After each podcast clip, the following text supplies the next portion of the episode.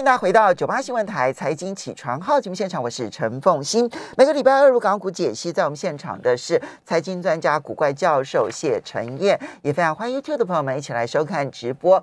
好，在进入呢入港股解析之前呢，我们先来看台北股市。昨天其实，在美股上个礼拜五大涨的激励之下，台北股市昨天其实开蛮高的，但是呢，一路震荡走低，最后收盘的时候呢，就小涨了六十八点五零点，收盘指数一万五千九百零一点，涨幅百分之零点四三，成交金额两千三百八十九亿元。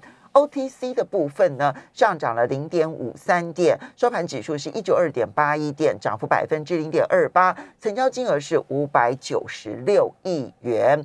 那我们在进入入港股解析之前，先来看台北股市五分钟解盘。好，基本上呃，就这一波影响呃国际股市跟台股下跌的主要的基本面的因素啊，到目前为止，我认为是还没有完全负面的因素，其实还没有完全的消失。哦，当然，它对整体股市的影响的力道应该会越来越小，这是没有错的。但是要在整个呃股市要能够开始出现大涨哦，它必须要出现一种，就是我们对于这些负面的因素的影响，我们认为它已经不会再延续，即便它还在，但是已经不会延续，而预期后面会开始有一些正面的因素进来，所以。股票市场的转变，一切都是跟预期有关嘛？就是我们对未来，我们觉得不好，我们对未来会觉得会好。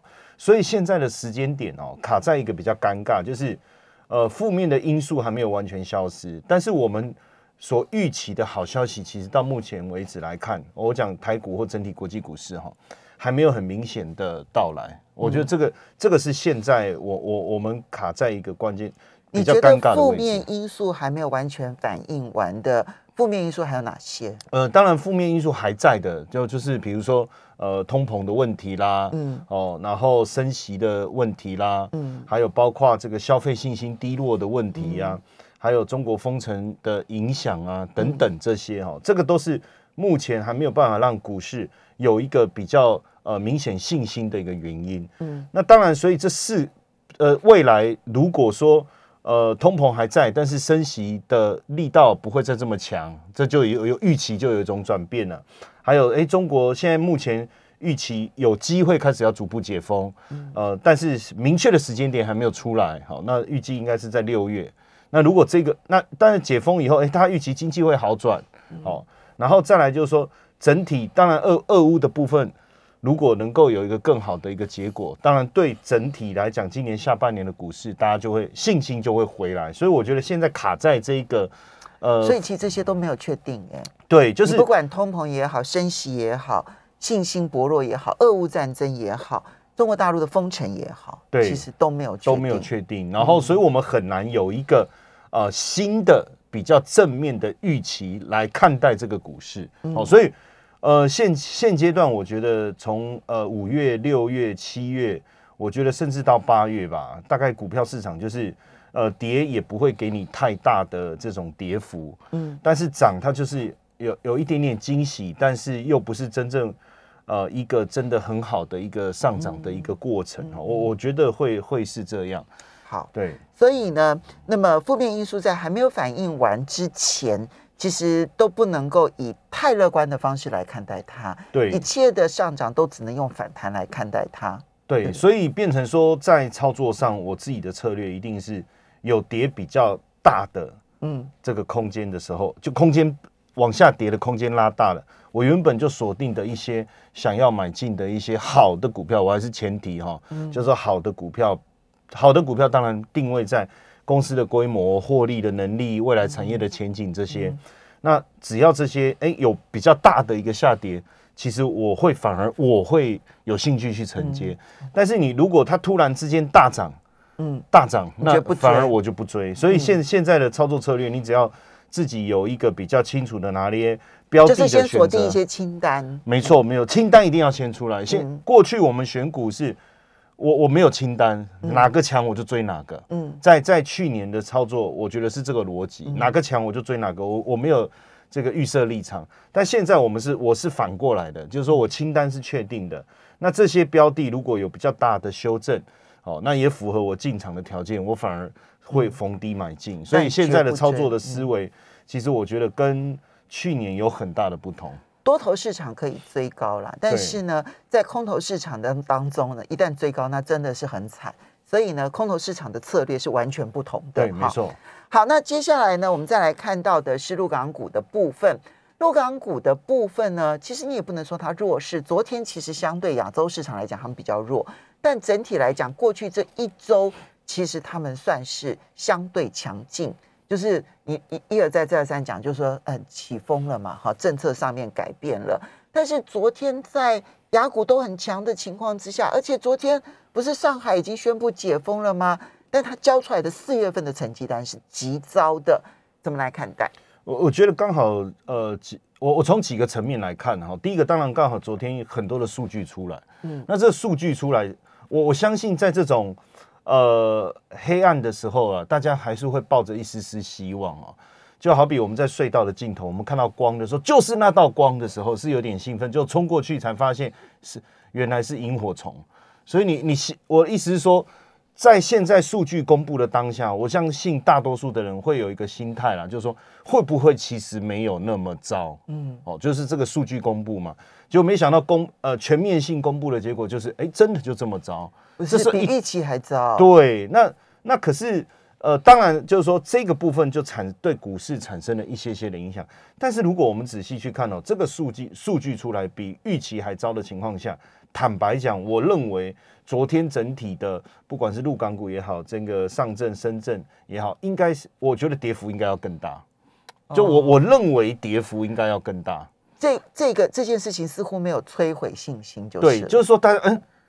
哎，怎么没有？哎，我以为会好，呃，差一点点，就是会差，没有错了。我们都知道会差，哦，没想到比我想象的更差。哎，可是它反而没有没有跌幅，没有更大哈。我我从我我用上证指数哈来做一个技术面的一个讨论了哈。就我我今天分大概两两个层面，一个技术面，一个在政策面来去讨论一下。技术面的部分哦，是呃，在这个呃，这个是。去呃三月中的时候啊，其实一个黑 K 的这个这个三月十五号，三月十五号一个黑 K 出来以后啊，嗯，其实在那个地方稳住了以后，我我其实当下的想法，哎，好像有一个止跌的迹象哈。嗯。但后来我们在节目中也讲说，哎，这里有开始盘了，还还不错哈。嗯。但当然后来因为封城啊，个延续扩扩大封城，整整的影响，这个已经变成是政策面去改变了原本的技术面的一个状态哦，这个是。你就我常提醒说，只要政策面一调整，我们要先先不要去维持原来我们对技术面的想法，我们马上的去做一个阴影哈。那最近当时的这个低点的位置，大概就是落在，其实就是我们一直在讲上证指数你要守三千，它就破了。嗯，那破了以后呢，就是这一次在四月底的时候很糟糕嘛，破了三千就失守了哈。哎，可是其实最近已经回来了。嗯，就是这个三千以下的部分。很快的就回来，那所以，我我从技术面的一个角度去思考，就是前面的最这个低点没守住，破了以后，哎，其实它已经回来了。嗯，等于是说，如果按照现在的状况跟三月中做一个对比，现在的经济数据的状况是比三月中还差。嗯，哦，就是同样对等，我们讲。呃，封城所带来的整体经济消费啦、消费信心呐、股市的信心等等，我认为是比那时候差的。嗯，哎，可是反而这个指数站回去当时破低点的位置，就比三月十五号的低点稍微高一点。对，那如果我们从技术的概念来讲，这叫做呃，这个也也我们可以把它叫做叫低底部的这种呃背离，嗯，算是底背离了哈。底背离的意思就是说。我的数据，所有基本面的数据啊，或者是消呃消费者信心这些，都比上一次更差。可是我股市的低的的点位并没有比上市更差。嗯，好，那这是不是已经在反映有一种足底的一个这个迹象？哈，这是我我先从呃这个技术面的一个角度哦，来来跟大家去。呃，呼应最近经济数据公布的一个一个状态哈，这是一个。那当然，另外一个，我现阶段刚才这个风云姐讲到，就是呃上海的这个情况嘛哈，因为他现在呃五月初就公布了这个企业复工了，然后物流也开始公路的物流状况也开始改善了，那现在也开始呃可以出行啊，然后呃慢慢消费改善。那这些状况，我我们不能说它已经完全好转，但是至少呃，就是最坏的情况应该是已经过去了。如果没有再有意外的话，这就是为什么市场信心市场信心还没有完全建立的原因，因为你已经不知道说会不会再有意外状况，对不对？所以你只能够说，哎，现在看起来好像最黑暗的状况已经过去了，但是未来前景还是很多不明确的讯息的。嗯对，所以基本上病毒你无法掌控它啊。对，所以这个是大家呃目前担担心的一个变数了哈，担心的一个变数。那当然，就目前的这个呃整个指数的一个状况来看，当然现阶段我们就在思考说，呃大的小的，还是说你要做产业的一个分类哦，还有就是说呃未来我们要在怎么去观察这些经济数据哦。那基本上呢，就大的股票最近刚好也有一些粉丝在问我，但我说我第一个我说，反正不管怎样，消费类的先不要碰啊，消费类的一定是先不碰嘛。对对，比如说什么格力电器啊这一类的消费类的电的，我们一定先不碰，因为现阶段来讲，大家信心大受打击，消费的意愿跟呃态度一定是先。大幅度的收敛嘛，而且一定是保守。嗯，你不太可能解封以后我就开始狂买。嗯，哦，我觉得这个部分不太合理，不太合乎人性啊。嗯，哦，他一定是就像刚才我们讲，他会担心疫情的反复，自然在消费的这个心态上一定也会比较保守。哦，这个部分一定会反映在未来的一个业绩上。那当然，第一个比如说公共呃基础建设是他们现在要恢复要要推动经济一个非常重要的嘛。哦，这是。这是第一个，那第二个，其实我觉得还是在呃，就是说投资市场的人有一种比较有趣的啊，就是说大部分的投资者他其实呃，喜呃，尤其是主力的部分，他更清楚现阶段这个后续。我们稍微休息一下。欢迎大家回到九八新闻台财经起床号节目现场，我是陈凤欣，在我们现场的是财经专家古怪教授谢晨燕，非常欢迎 YouTube 的朋友们一起来收看直播。好，刚刚提到了，就是你觉得，呃，以上证指数来讲，现在的表现，它比较像是已经是呃完成了那个底底部了，对不对？好，那当然你必须还要看未来，包括了政策，还有包括了。控制疫情这件事情可能产生的变化，不过你觉得目前来讲，相对来说它是属于大概最后的黑暗已经过了，但是在大型股，就是以个股来说的话，其实消费消费类你是不碰的。对，第一对第一个消费消费不碰，第二个当然呃基础建设会是现在政策的重点，可是。呃，基础建设的部分，因为现在的重心可能是放在铁路了。嗯，可是坦白讲，我要跟各位讲，铁路其实是一个不会赚钱的的产业。我也觉得。对，所以其实就变成这个基础建设的议题，其实是呃，我聊聊胜于无吗？还是这个就是食之无味，弃之可惜的一个概念哦。那因此，我我觉得还是要放在接下来。整个产业发展的核心呐，因为现阶段就中国大陆的产业的呃优势来讲，我觉得还是在电动车哦。当然，最近呃受到这个电池的材料大幅度上涨的影响，呃，整个电动车的呃营运的的数字确实比较不好看哦。但是问题是，呃，如果我们回到正常，我们就就是第一季的一个数字哈，它是在。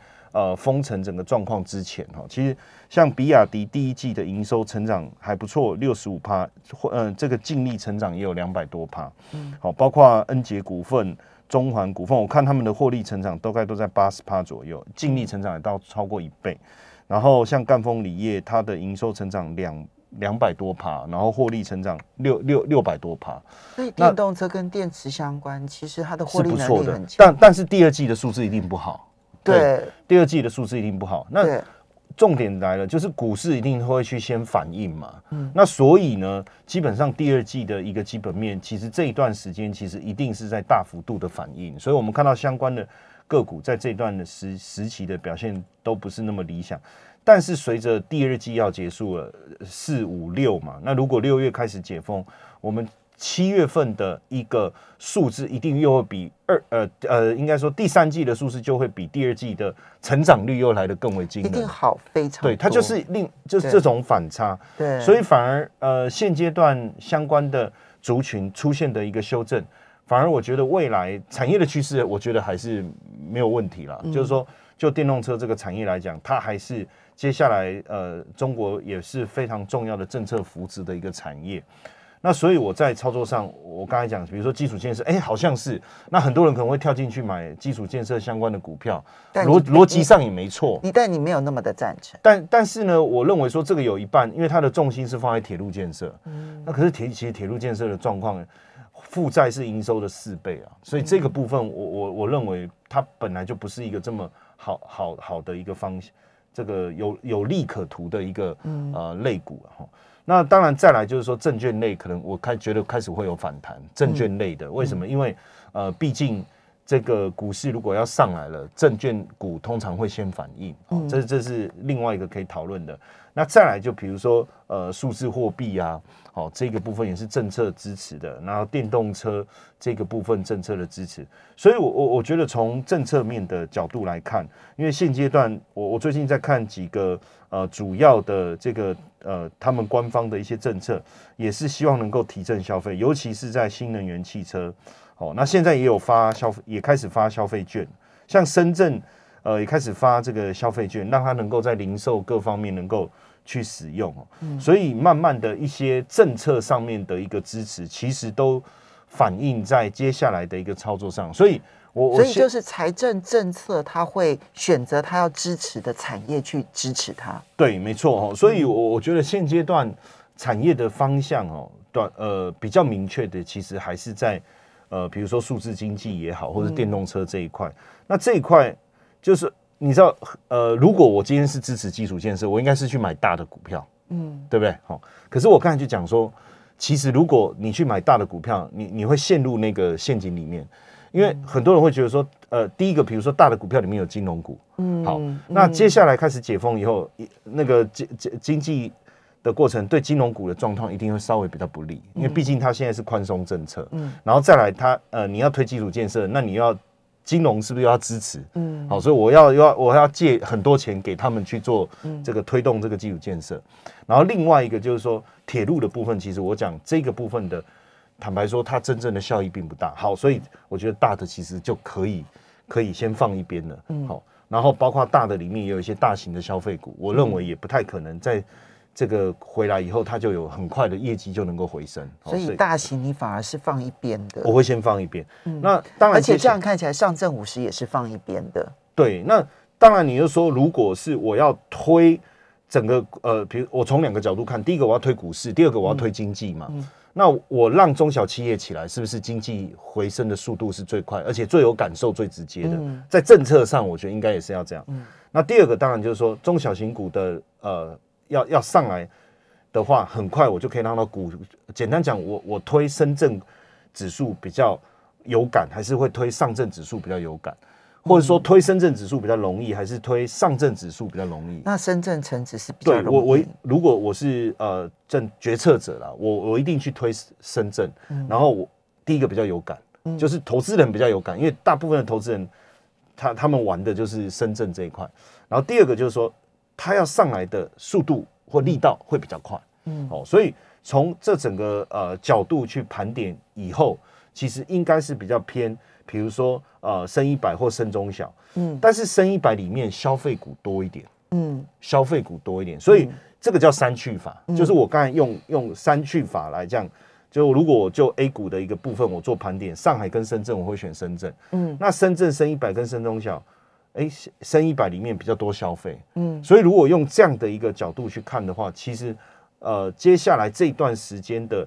呃，几几个类别的 ETF 的主轴，我我觉得应该是蛮清楚的。所以那这样子，你选择就是深中小了。因为你上午上证五十，就我刚才讲的嘛，金融基础建设看起来是对的。我我再强调，看起来好像是对的，可是我已经讲出它中间可能遇到的一些问题哦。所以其实大家不觉得很奇怪吗？就是基础建设这个议题出来到目前为止，我没有看到相关的股票。有很明显的，没错，没有什么太大的飙涨，不不太合理嘛，对不对？哈，其实仔细一想，背后的原因其实是这样。嗯，那当然，上证呃一八零一八零跟上证五十其实所受到的权重的影响其实差不多。那再来就沪深三百，那沪深三百因为好一点，它有跨到深深深深圳的部分，但是它会变成是它把上证一八零跟深一百做一个结合的概念。你说是呃呃，沪深三百，沪深三百，对对，它嗯它就是等于把上证一八零跟呃深圳一百结合的概念哦，所以我我觉得整体来看来看也是还好。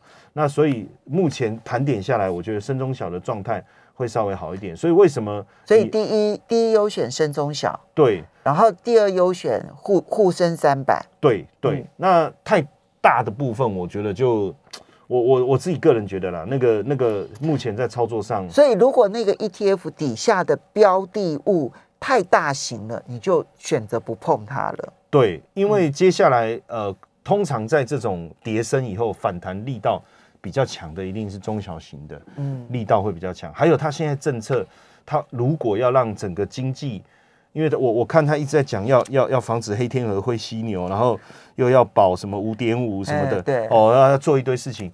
那那他去那个他势必得要在经济上面加码啦。对，那要加码一定要扶持中小型的嘛大的部分的效益，我觉得就不会那么大了。好的，我们要非常谢谢古怪教授谢承彦提供的讯息，供大家做参考。